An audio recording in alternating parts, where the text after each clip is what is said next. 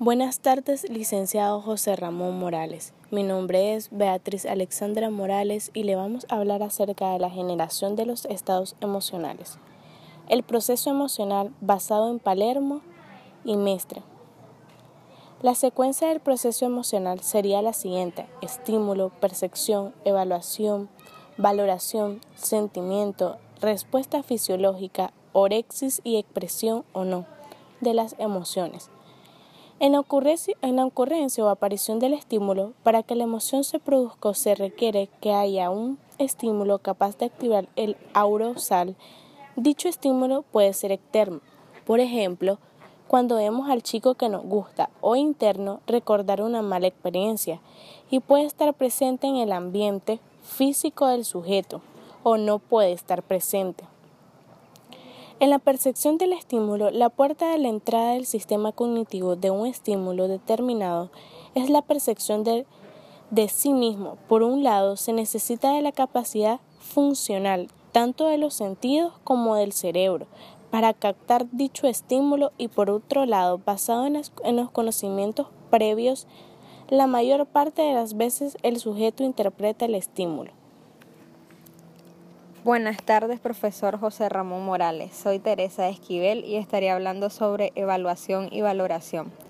Tras la percepción consciente del estímulo, del estímulo o no, es el siguiente nivel y el plazo previo a la experiencia de una emoción, ya que dependiendo de cuál sea este proceso de evaluación y valoración, el sujeto experimentará una emoción u otra o ninguna. Si muestra valoración es positiva nuestra experiencia la vivirá con un estado afectivo, etc. Dentro del proceso emocional, el subproceso de evaluación y valoración puede ocurrir de forma consciente y de forma no consciente.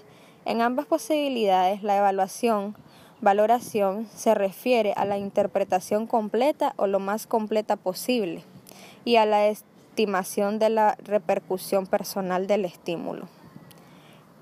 Esto es lo que la percepción consciente de la valoración realiza. Las emociones pueden potenciar o distorsionar también las valoraciones. La percepción consciente no está ausente de este afecto, pero puede ser consecuente.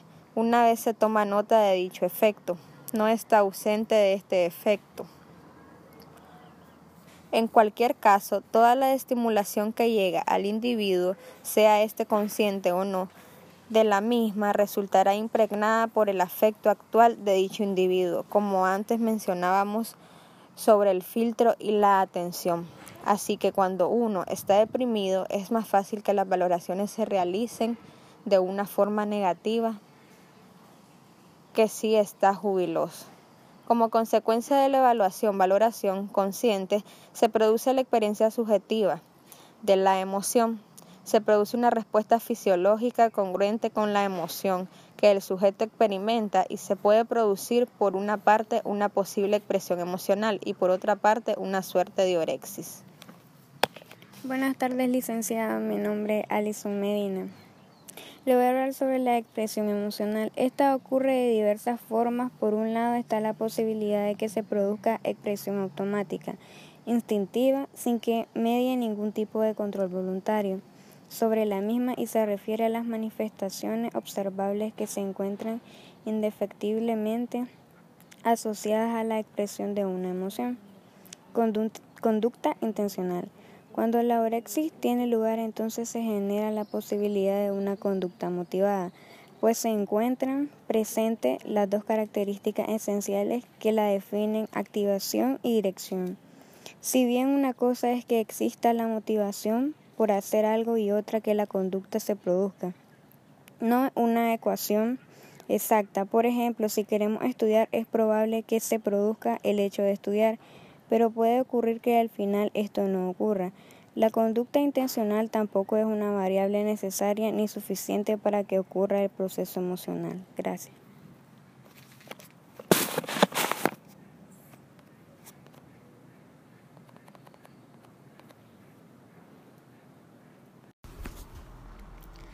Soy Teresa Esquivel y estaré hablando un poco sobre el estigma en el contexto del COVID-19 y su prevención. consiste en la asociación negativa entre una persona o un grupo de personas que comparten una enfermedad en específico. Mediante el brote de esta pandemia, esto puede llevar a, que las personas seamos etiquetadas, estereotipadas, que se nos discrimine, que se nos trate de diferentes maneras y hasta que experimentemos una pérdida de estatus debido a una percibida conexión a dicha enfermedad. Los más afectados por el estigma asociado al COVID-19 son las personas con resultado positivo en la prueba de detección que se han recuperado de la enfermedad han sido dadas de alta del área de cuarentena. El personal de respuesta de emergencia y profesionales de atención médica, personas con discapacidades o trastornos conductuales o del desarrollo que tengan dificultades para acatar recomendaciones, personas con afecciones subyacentes que causan tos. Yo en lo personal, pues considero que los que han sido más estigmatizados son personas con resultado positivo y que se han recuperado, ya que nosotros los excluimos porque nos da miedo que se nos acerquen, porque creemos que nos van a infectar, etcétera. Y también creo que las personas con afectaciones que causan tos y diría que alergias ya que cuando les dan esas crisis estornudan y estornudan bastante y ahora si escuchamos o tenemos a alguien cerca y por casualidad estornuda, inmediatamente comenzamos a alejarnos o si caminamos nuestro alcohol, comenzamos a esprayarnos de alcohol. Las medidas más efectivas para reducir la estigmatización creo que son creo que serían, perdón, que al hablar sobre personas afectadas por el COVID-19 evitáramos utilizar palabras que lastimen la integridad moral de la persona. Mensajes y consejos de comunicación, poner de su parte, ideas sencillas para ahuyentar estigmas.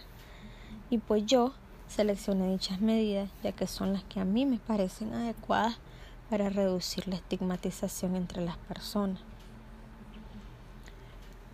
voy a explicar un poco el procedimiento a realizar en la quinta sesión de las prácticas comunitarias.